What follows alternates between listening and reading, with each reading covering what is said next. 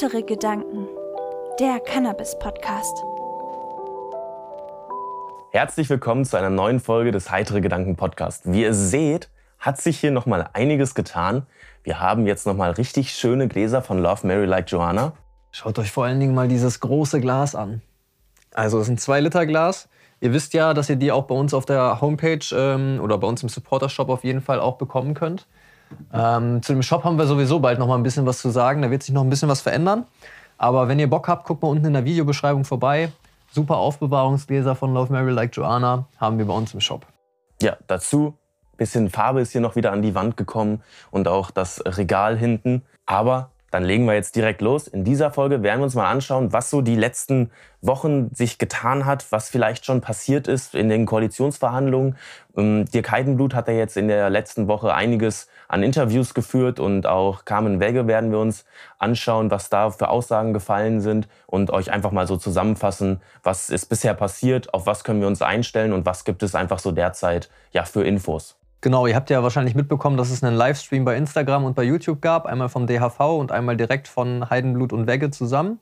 Und die haben wir euch natürlich auch aufgenommen und werden euch in diesem Video immer mal ein paar Szenen einspielen, damit ihr auch, falls ihr es nicht mitbekommen habt, die ganze Sache nochmal sehen könnt. Damit ihr überhaupt erst einmal wisst, über wen wir hier sprechen, Dirk Heidenblut ist Mitglied bei der SPD und seit 2013 auch Mitglied im Deutschen Bundestag. Seit 2017 sitzt er dazu auch noch im Gesundheitsausschuss, dazu im Ausschuss für Inneres und auch für Recht.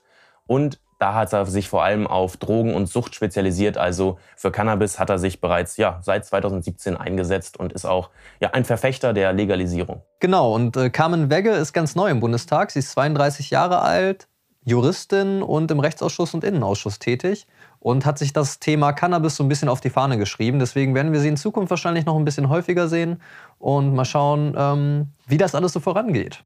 Genau, die beiden zusammen haben einen Instagram-Livestream gemacht. Davon werden wir euch dann auch immer Ausschnitte zeigen, wenn wir über die einzelnen Themen sprechen, über die die angesprochen haben. Aber grundsätzlich erstmal vorweg, wann kommt die Legalisierung? Sicherlich die größte Frage, die den meisten unter den Nägeln brennt. Ich weiß, wir sind alle ungeduldig, also wir auch. Bereits seit drei Monaten wissen wir, die Legalisierung steht im Koalitionsvertrag, aber wann sie kommen wird, Dirk Heidenblut hat dazu gesagt, es wird sich so auf in zwei Jahren abspielen, also Ende 2023, Anfang 2024, denn da gibt es einfach einige ja, Stellen, die noch nicht geklärt sind. Man hat natürlich zum Beispiel eine gute Grundlage mit dem Cannabiskontrollgesetz der Grünen, aber man ist natürlich in der Ampelkoalition einfach generell am Verhandeln. Selbst die SPD-Fraktion ist sich noch nicht ganz sicher, was genau sie auch wollen. Denn vor der Bundestagswahl war ja die SPD auch in ihrem Wahlprogramm nur für eine Entkriminalisierung nach dem Modell von Portugal und haben sich jetzt in der Ampelkoalition auf eine Legalisierung geeinigt. Und da müssen sie einfach schauen, ja, was kann man da aushandeln? Also da gibt es einige Themen, auf die wir gleich auch noch eingehen werden, die noch näher behandelt werden müssen. Zuerst wollen sie auf jeden Fall eine Entkriminalisierung voranbringen. Wahrscheinlich in den nächsten 100 Tagen. Mal schauen, ob das so umsetzbar ist. Der DHV hat es so vorgeschlagen. Äh, da können wir euch gerade auch noch mal ein bisschen was einblenden. Ja, der ganze Handverband, unsere Forderung 100 Tage, ja. Wir sagen, klar, ist schön, wenn die Pflanzen dabei sind und die anderen Sachen und so, aber da sehe ich ein, ja, das steht nicht im Koalitionsvertrag mit Anbau und Führerschein und so weiter, das muss ausdiskutiert werden. Also wie ihr gesehen habt, äh, der Handverband möchte auf jeden Fall eine Entkriminalisierung mit Eigenanbau. Und der Lieb, der hat da auch was Gutes zu zusammengefasst, ne, Matthias? Ja, genau. Lieb hat, wie ihr hier jetzt sehen könnt, ich blende das Dokument für euch mal ein und scroll da so langsam durch, dass ihr das lesen könnt, vorgeschlagen, ein, ja, ein, direkt ein Gesetzesentwurf schon vorgeschlagen, in dem eine Entkriminalisierung ja, kommen soll mit bis zu einer Grenze von 30 Gramm und direkt dabei auch schon der Eigenanbau mit bis zu drei Pflanzen, von der man natürlich die Jahresernte dann auch behalten darf, erstmal lagern darf, auch wenn diese dann 30 Gramm überschreitet. Und grundsätzlich hat man da noch interessante Sachen drin, wie das, das Gesundheitsministerium zum Beispiel dann die ja, Macht haben soll, zu sagen, wie genau sollen die Sicherungen aussehen beim Eigenanbau, wie genau soll der Jugendschutz da auch gewährleistet sein. Ähm, da hat Dirk Heidenblut aber dann auch schon direkt gesagt, dass dieser Gesetzesentwurf ziemlich weit auch schon in eine Richtung einer Legalisierung geht. Denn ja, zum einen die Grenze 30 Gramm ist recht hoch schon gesetzt für eine Entkriminalisierung. Da kommen wir später auch nochmal zu, was äh, ja Carmen Wegge und auch Dirk Heidenblut dazu so in ihrem Instagram-Livestream gesagt haben, was da für eine realistische Grenze vielleicht erstmal ist. Und Eigenanbau ist halt ein Thema, da ist sich die SPD und da ist sich die Ampel einfach noch überhaupt nicht sicher, wollen wir überhaupt Eigenanbau und wenn ja, wie? Ähm, Dirk Heidenblut hat gesagt, er selber ist auf jeden Fall für Eigenanbau und ich nehme auch schon vorweg, er ist auch schon für Social Clubs, die damit ja in gewisser Weise auch einhergehen. Ein Verbund von Leuten, die ja dann Cannabis äh, anbauen und ähm, so als Gruppe dann konsumieren. Und grundsätzlich ist dieser Vorstoß einfach schon so weit, dass man da sagen muss, in 100 Tagen ist das nicht wirklich machbar, nicht direkt umsetzbar, denn ja, die ganzen Prozesse, die Ausschüsse treffen sich regelmäßig, wird natürlich verhandelt, wird geguckt, okay, wer ist für was, wer will da was abstimmen und ja, wenn man überhaupt über Eigenanbau dann diskutiert, das könnte sich länger ziehen und eine einfache Entkriminalisierung, wie der Handverband es erstmal fordert, ähm, ist da halt schon deutlich realistischer. Auch die 100 Tage sind ein ja, angemessenes Ziel. Wenn es natürlich ein bisschen länger dauert, dann wird es noch ja, länger dauern. Aber das ist auf jeden Fall etwas, was man schon in diesem Jahr auf jeden Fall angehen kann. Ja, es wäre auch vor allen Dingen schön für die ganzen, ich nenne es jetzt mal Straftäter, die immer noch wegen Cannabis verknackt werden und ins Gefängnis kommen. Gerade in unserer Szene ähm, kriegen wir das ja auch ein bisschen häufiger mit. Es sind ja auch viele äh, Cannabis-Influencer, die ähm, ab und zu Probleme bekommen, ähm, gerade zur Zeit auch. Und dementsprechend gibt es da halt viel Handlungsbedarf. Wir müssen schauen, dass wir ähm, die Leute nicht länger kriminalisieren, dass die nicht für etwas ins äh, Gefängnis gesteckt werden, ja, nur wegen einer Pflanze, könnte man sagen. Das ist halt wirklich, ähm, da besteht Handlungsbedarf. Das muss schnell passieren und da sind sie auf jeden Fall dran. Da wird sich was tun. Aber ähm, es wird wahrscheinlich nicht so schnell passieren, wie sich das einige von euch erhoffen. Äh, und es spricht auch nicht, nicht alles dafür, die Entkriminalisierung mal so eben vorzuziehen. Äh, das muss man auch schon sehr deutlich sagen. Äh, oder wie schätzt du das ein, Carmen? Ja, ich sehe das ein bisschen anders. Also ich okay. würde tatsächlich freuen, wenn wir die Entkriminalisierung äh, vor der Legalisierung machen. Ich weiß, man hat manchmal im politischen Betrieb immer so ein bisschen die Angst, jetzt, wenn man es legalisiert hat, dann gibt es vielleicht Leute, die wollen dann die Legalisierung nicht mehr durchwinken und dann wäre es natürlich scheiße, um das mal so salopp zu sagen, weil das Endziel ist die Legalisierung und wenn die Entkriminalisierung die Legalisierung verhindern würde, dann ist das, ähm, genau, dann würde ich eine Entkriminalisierung auch nicht machen. Ich glaube aber, ähm, weil, und es gibt einfach sehr, sehr gute Gründe. Ähm, so schnell wie möglich zu entkriminalisieren, die Entlastung der Justiz, äh, der Gerichte. Ähm, und gerade wenn wir jetzt schon wissen, äh, dass wir ja legalisieren wollen, dann wäre es natürlich auch schön, wenn äh, die nächsten zwei Jahre eben, das ist ja auch immer ein sehr, sehr gutes Argument, wie ich finde, nicht so viele Menschen ähm, ja äh, quasi strafverfolgt werden, obwohl eigentlich schon im Raum steht, dass wir legalisieren. Genau, wie ihr gerade schon von Carmen Wegge hören konntet, sie sieht auch eine Entkriminalisierung als ja, wichtigen Schritt denn man kann Personen, unsere, also die deutschen Bürger jetzt erstmal, die jetzt derzeit Cannabis konsumieren, schwer für Cannabis, für den Besitz von Cannabis bestrafen. Denn in absehbarer Zeit, also in zwei bis drei Jahren in dieser Legislaturperiode, soll ja die Legalisierung kommen. Und die Leute jetzt dafür, die Konsumenten dafür jetzt noch zu bestrafen, ja, ist aus der juristischen Sicht einfach moralisch fragwürdig, wenn man die Leute trotzdem immer noch weiter bestraft. Dementsprechend die Entkriminalisierung da einfach einen Weg zu sagen, okay, den Konsumenten nehmen wir erstmal raus. Dem trifft erstmal jetzt derzeit keinen Schaden mehr. Der kann nicht mehr dafür belangt werden. Und ähm, dazu hat Dirk Heidenblut noch gesagt, dass er den einzigen Nachteil bei der Entkriminalisierung sieht, dass man nicht die Prävention und den Gesundheitsschutz damit schon regeln kann. Später im Livestream ist er dann aber auch darauf eingegangen, dass er bei einer Entkriminalisierung direkt dann auch Drug-Checking mit dabei gerne hätte. Da sehe ich dann direkt schon den Vorteil für den Gesundheitsschutz. Wenn man Drug-Checking dann in einem Zug auch mit anbietet, dann kann der Konsument, der ja seine fünf bis zehn Gramm da hat, also wirklich der Kleinkonsument, der auch nicht weiter damit handelt oder so, kann der auch zum Drug-Checking gehen und gucken, okay, ist meine Droge wirklich rein? Bei einem Drug-Checking geht es auch nicht nur um Cannabis, da geht es generell um alle Drogen, dass man einfach schauen kann, was kriege ich hier wirklich? Also ist das jetzt wirklich Cannabis? Ist das jetzt wirklich Kokain? Ist das jetzt wirklich Heroin? Oder ist das vielleicht irgendwie einfach nur Scheibenwischwasser. Oder sind es CBD-Blüten mit äh, synthetischen Cannabinoiden? Äh, das Problem beschäftigt uns in der Szene ja ein bisschen mehr. Beziehungsweise natürlich gibt es bei den anderen Drogen auch andere Streckmittel, aber wir bei uns beschäftigen uns ja eher mit Cannabis, von daher. Also viele von euch stellen uns ja immer Fragen, ähm, wie sieht das aus mit dem Bundesrat? Wenn die Legalisierung kommt, dann muss das ja noch durch den Bundesrat. Ja und nein. Es gibt verschiedene Möglichkeiten. Das Nein wird euch Matze gleich nochmal erklären. Das Ja mache ich jetzt mal kurz. Also das Problem, was wir haben, ist, dass der Bundesrat immer noch sehr hohe Anteile von CDU und CSU enthält. Ähm, wie ihr aber eben schon gehört habt, wird das mit der Legalisierung noch ein bis zwei Jahre dauern. Das bedeutet, in der Zeit haben wir noch mal ein paar ähm, Landtagswahlen, wo die Möglichkeit bestünde, die CDU rauszuwählen. Also, wenn ihr da irgendwas beschleunigen wollt, wisst ihr, ähm, wo ihr euer Kreuzchen setzen müsst, nämlich nicht bei der CDU, damit die aus dem ähm, Bundesrat dann raus sind. Und dann ähm, könnte es ganz gut aussehen. Aber es gibt noch eine andere Möglichkeit.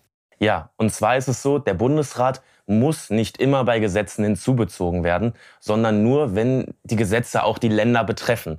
Da ist das Problem, das ist in gewisser Weise Auslegungssache und nicht fest definiert. Ähm, Carmen Wegge konnte da auch nicht genau sagen, welche Punkte nun eine Zustimmung des Bundesrats benötigen und welche nicht. Aber sie hat es so formuliert, dass bei einer richtigen Legalisierung, also eine, wo man sich wirklich, wo man alles erstmal von Anfang an schon richtig machen möchte, die Fehler, die man bei anderen Ländern gesehen hatte, nicht haben möchte, ähm, wenn man die rausnimmt, dann braucht man eigentlich sehr sicher die Zustimmung des Bundesrates. Ohne den geht es dann ziemlich sicher nicht. Und ähm, ich glaube, da sind wir uns auch alle einig, so eine halbe Legalisierung wollen wir auch nicht. Also wenn, dann soll es richtig gemacht werden, denn das Schlimmste, was passieren kann, ist, es wird jetzt legalisiert und dann wird in vier Jahren gesagt, ja, war kompletter Reinfall, äh, werden wir nie wieder machen, weil dann sind erstmal alle Chancen in ja, der nächsten Zukunft für die Katz. Denn man muss es schon richtig direkt machen, um auch beweisen zu können, ja, guck mal, die letzten vier Jahre hat super geklappt und ähm, dementsprechend den Bundesrat mit einbeziehen. Geht fleißig dann wählen in euren Bundesländern, wenn da Wahl ist. Denkt dran, wählt dann nicht CDU, AfD, wählt nur die Parteien, die auch für eine Legalisierung sind.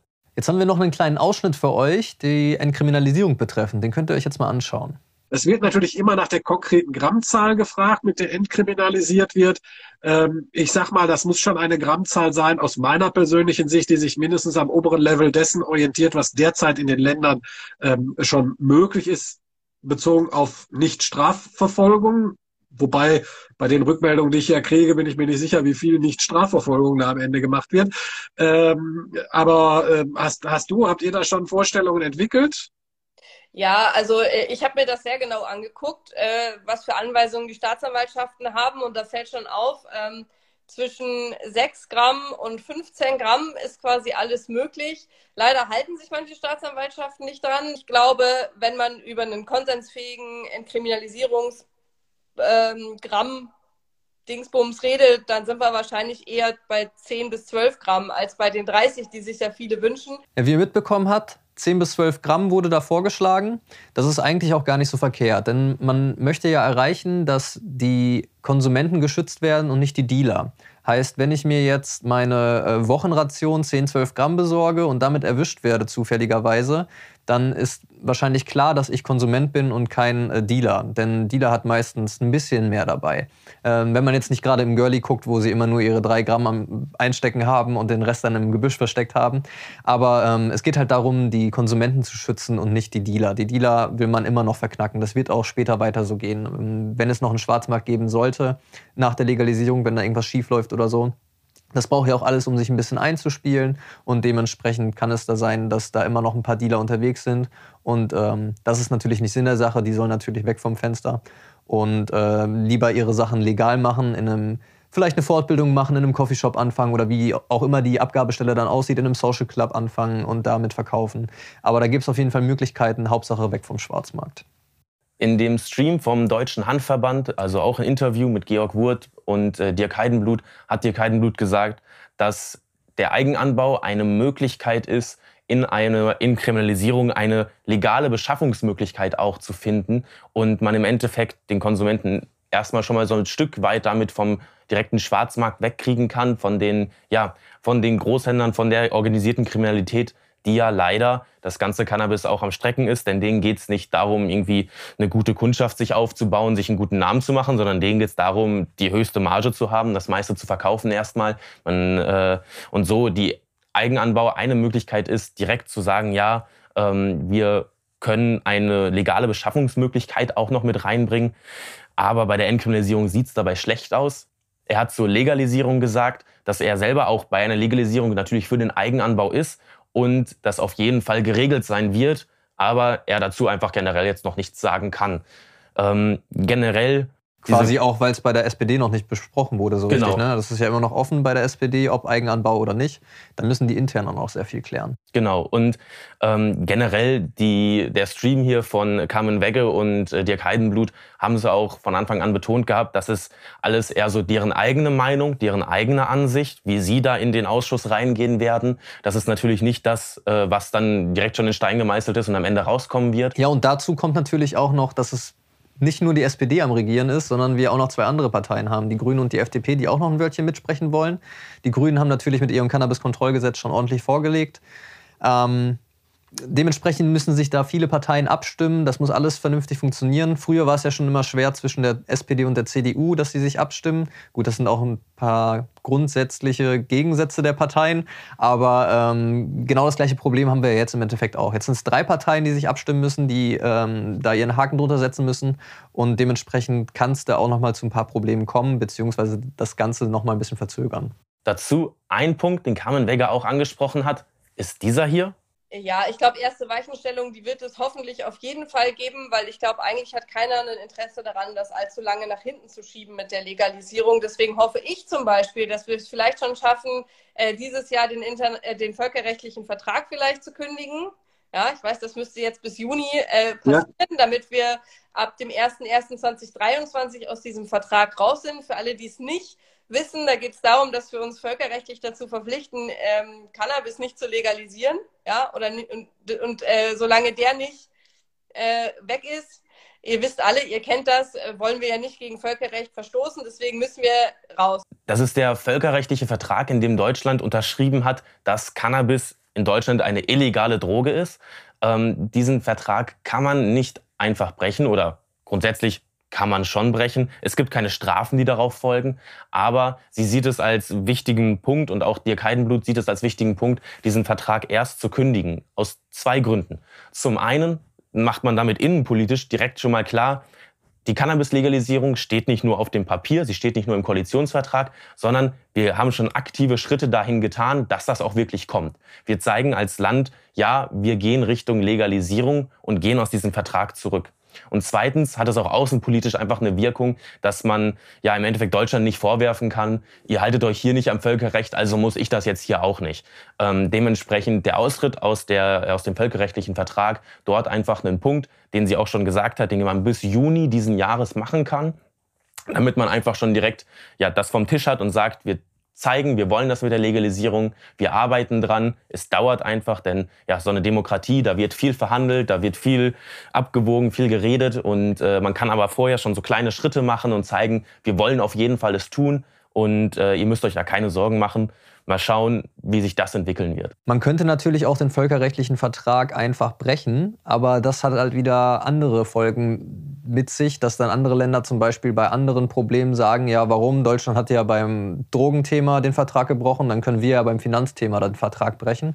Deswegen ist es eigentlich schon sinnvoller, aus dem Vertrag aus jeden Fall erstmal auszusteigen. Genau, dazu kommt, dass wir nicht nur in diesem völkerrechtlichen Vertrag drinstecken, sondern auch noch mit dem EU-Recht muss das alles übereinstimmen. Da weiß ich jetzt nicht genau, welche Bestimmungen das alle sind, aber da muss natürlich auch erstmal geguckt werden, okay, wie können wir das mit dem EU-Recht vereinbaren, dass hier jetzt Cannabis legalisiert wird. Ich denke da an Sachen wie äh, den freien Warenverkehr, dass wenn, ja, hatten wir ja gerade mit CBD gehabt, dass CBD-Blüten in Frankreich legal waren und deswegen der Handel nach Deutschland auch erlaubt sein musste. Ähm, dementsprechend ist da die Frage, wie das da auch dann geregelt werden muss. Und ähm, das sind natürlich alles Sachen, die diesen ganzen Prozess der Legalisierung erstmal verlangsamen. Deswegen die Entkriminalisierung als erste Etappenziel dort auf jeden Fall positiv. Ein weiteres Problem, was es noch gibt, gerade ähm, vielleicht die FDP betreffend, ähm, das Steuerproblem. Also wenn wir wirklich Grenzwerte bzw. Steuerwerte von 1% THC gleich 1 Euro steuern, dann kommen wir ganz schnell in Probleme. Dann wird nämlich ein 20-prozentiges Gras oder ein 20-prozentiges THC-Gras um die 20 Euro kosten, plus Herstellungskosten, plus die Kosten des Ladens, plus Personal. Also sind wir dabei locker 28 Euro pro Gramm, würde ich sagen. Und das kann halt gar nicht angehen. Da muss es auf jeden Fall eine vernünftige Regelung geben, dass die Preise auf jeden Fall mit dem Schwarzmarkt konkurrieren können. Günstige Blüten könnten sich so bei 8 Euro einpendeln, teure, besondere Blüten vielleicht auch mal auf 15 Euro hochgehen. Ich denke, das wäre für alle vertretbar und äh, dementsprechend muss halt geschaut werden, dass die Steuern nicht so hoch angesetzt werden, dass wir da wirklich Probleme bekommen und der Schwarzmarkt trotzdem bestehen bleibt, wie es zum Beispiel in Kanada der Fall war am Anfang. Ähm, und dann muss man natürlich gucken, jetzt haben wir durch den medizinischen, ähm, durch den medizinischen Anbau und all sowas natürlich die Möglichkeit, genug Blüten zu liefern. Also ich denke mal, dass wir ein paar Händler haben, die in Deutschland medizinisches Cannabis anbieten und das dann natürlich auch als Genusscannabis verkaufen würden. Und dementsprechend haben wir vielleicht nicht so die Probleme, wie Kanada es damals hatte mit den Lieferengpässen, dass die halt innerhalb von zwei Tagen ausverkauft waren und dann erstmal auf die nächste Ernte warten mussten, das ja auch immer drei, drei Monate dauert. Und äh, da müssen wir halt auch gucken, dass da wirklich alles funktioniert reibungslos, weil sonst ähm, haben wir auch wieder Probleme mit dem Schwarzmarkt und dann sagt die CDU auch wieder, hier, guckt, guckt, nach zwei Monaten, wir haben jetzt schon zwei Monate legalisiert, der Schwarzmarkt ist immer noch da. Im Gegenteil, das ist sogar schlimmer geworden, weil die Leute jetzt natürlich ihr Gras haben wollen. Und da müssen wir halt wirklich gucken, dass das alles vernünftig funktioniert. Nicht, dass uns das dann im Nachhinein um die Ohren fliegt.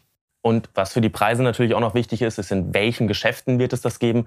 Da ist natürlich erstmal schon klar, im Koalitionsvertrag steht drin, lizenzierte Fachgeschäfte. Ähm, das heißt, es ist dort erstmal nicht festgeschrieben, dass das nur Apotheken sind, sondern es könnten auch, ja, jeder könnte sich da eine Lizenz später holen, mal schauen, was da dann die Auflagen sind. Aber grundsätzlich hat auch Carmen Wegge schon gesagt, es könnte so aussehen, dass es am Anfang erstmal so ist, dass die Apotheken das Cannabis anbieten, auch für den Freizeitkonsum und dann durch ja, ausreichende Fortbildungsmaßnahmen der Mitarbeiter, durch die Lizenzen, die der Laden braucht, durch die ganzen Auflagen, was da vielleicht noch drin auch passieren muss, kommen dann nach und nach die ganzen lizenzierten Fachgeschäfte, die jetzt keine Apotheken sind, aber so ein Apotheker hat äh, durch den Vorteil, dass er Pharmazie studiert hat, schon mal einiges an Wissen und mit Betäubungsmitteln kennen sich Apotheker auch aus, dementsprechend dort auf jeden Fall die Fachkenntnisse schon mal da. Und in dem gleichen Zug ist dann natürlich auch die Frage, wird man Cannabis online verkaufen dürfen? Das ist auch etwas, was geregelt werden muss. Dazu sind mehrere Sachen wichtig. Zum einen will man natürlich diese Beratung haben, die man will die Sicherheit haben, dass nicht jeder einfach sich Cannabis kaufen kann und dass auch Leute, die ja Probleme mit dem Konsum haben, denn die gibt es auf jeden Fall. Das wollen wir ja auch nie verharmlosen. Da haben wir auch schon Folgen drüber gemacht, über Nebenwirkungen und alles Mögliche. Und ähm, werden wir in dieser Staffel natürlich nochmal neu auflegen. Genau. Gerade deswegen will man ja diese Fachgeschäfte haben, um einfach auch diese ja, Kundennähe zu haben. Aber, was Dirk Heidenblut auch schon angesprochen hat, man hat natürlich auch bei Apotheken bereits äh, in Europa, auch in Deutschland, Online-Apotheken. Ähm, da gab es ja vorher auch erst die Bestimmung, dass diese Online-Apotheken nur freiverkäufliche Arzneimittel verkaufen dürfen. Jetzt ist es ja sogar möglich, dass man sein Rezept dahin schicken kann oder in Zukunft soll es ja, wenn das jetzt kommt, auch das äh, Online-Rezept geben, was man direkt dann digital dahin schicken kann. Und dementsprechend hat man natürlich da auch schon mal eine Regelung gefunden, dass auch eine Apotheke äh, online was verschicken kann. Ähm, wie genau das deswegen geregelt wird, steht einfach nicht fest. Ich persönlich glaube aber, dass auf jeden Fall in der Anfangszeit Online-Shops nicht, äh, dass es die nicht geben wird. Denn man möchte gerade diese Sicherheit haben, dass man den Konsumenten, der Probleme damit hat, auch den, dass man den wirklich abholen kann direkt und dass der sich nicht im Endeffekt ja, zurückzieht und dann auch die Kontakte meidet und äh, so seine Probleme dann einfach versteckt. Genau, ein großes Problem, was auch immer noch viele von euch auf dem Herzen liegt und was auch in den Livestream andauernd gefragt wurde und dann auch natürlich auch noch eingegangen wurde, ist die Führerscheinproblematik. Ich würde sagen, wir blenden euch da jetzt auch noch mal ein bisschen was ein. Führerschein, auch eine, bitte? Die warten alle auf den Führerschein. Die warten alle auf den Führerschein, ja. Ja, aber das ist ja tatsächlich auch ein, ein bitteres Thema an der Stelle, weil hier ja tatsächlich, äh, auch wenn man jetzt wieder den Alkohol sich anguckt, mit zweierlei Maß gemessen wird, mit sehr unterschiedlichen Vorgehensweisen. Ich auf jeden Fall bin der Ansicht, wir müssen auch da was tun und verändern. Ähm, äh, wobei ich jetzt auch noch nicht die endgültige Lösung hätte, äh, außer dass man über die äh, äh, Höhen nachdenken muss und dass man einen Test braucht und der muss dann auch eingesetzt werden, der den tatsächlichen Rauschzustand zumindest weitgehend wiedergibt und nicht schlicht äh, feststellt, ob man irgendwann mal Cannabis genommen hat. Äh, das sehe ich genauso, auch für die, die es zu Genusszwecken ähm, konsumieren. Ich meine, es gibt ja so eine Kommission, ich, das weißt du wahrscheinlich als Gesundheitspolitiker besser, die regelmäßig Empfehlungen ausgibt, ab welchem ähm, Alkoholgehalt man fahruntüchtig ist. Und es wird sich immer dran gehalten.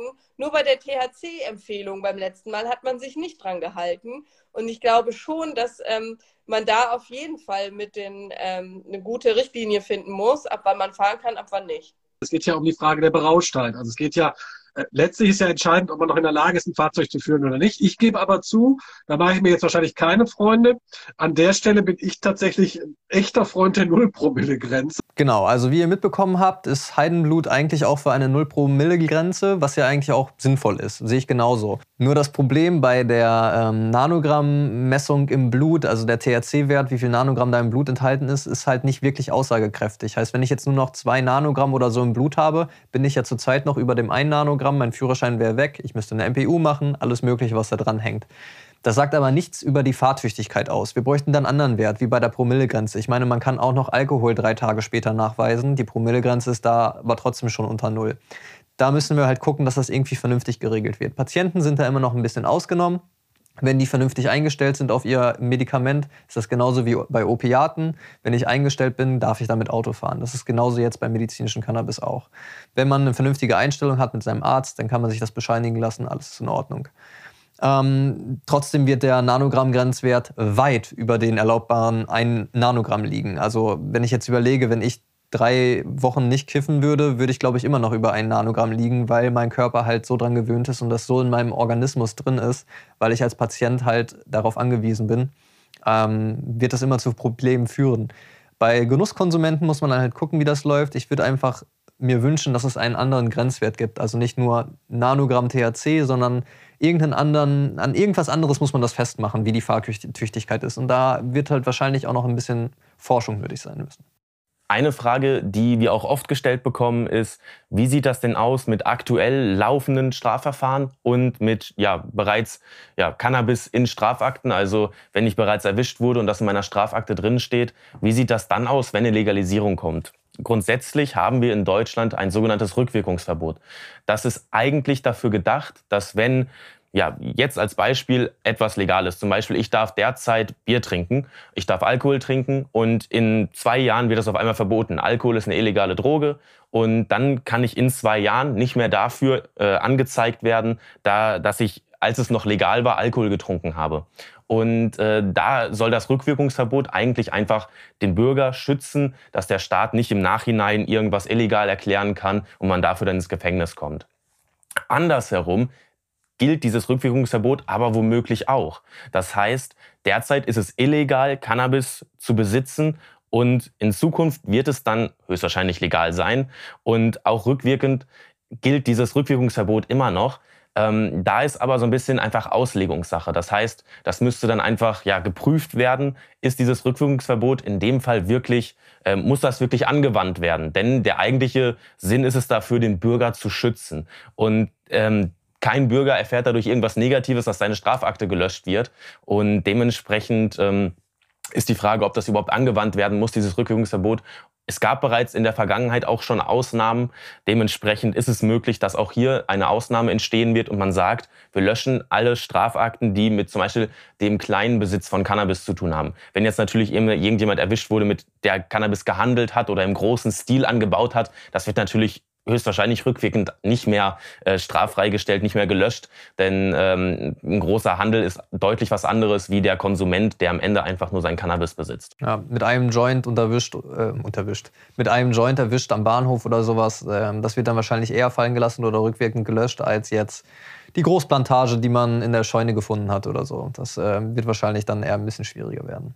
Wir wollen auf jeden Fall wissen, was ihr von dem Ganzen haltet. Schreibt das gerne mal unten in die Kommentare. Schreibt uns direkt Nachrichten bei Instagram, wenn ihr das nicht so öffentlich haben wollt. Aber uns wäre das auf jeden Fall sehr wichtig, eure Meinung zu wissen. Gerade auch, wenn, was ihr davon haltet, dass das Ganze jetzt noch zwei, drei Jahre dauern könnte. Also Ende 2023, Anfang 2024.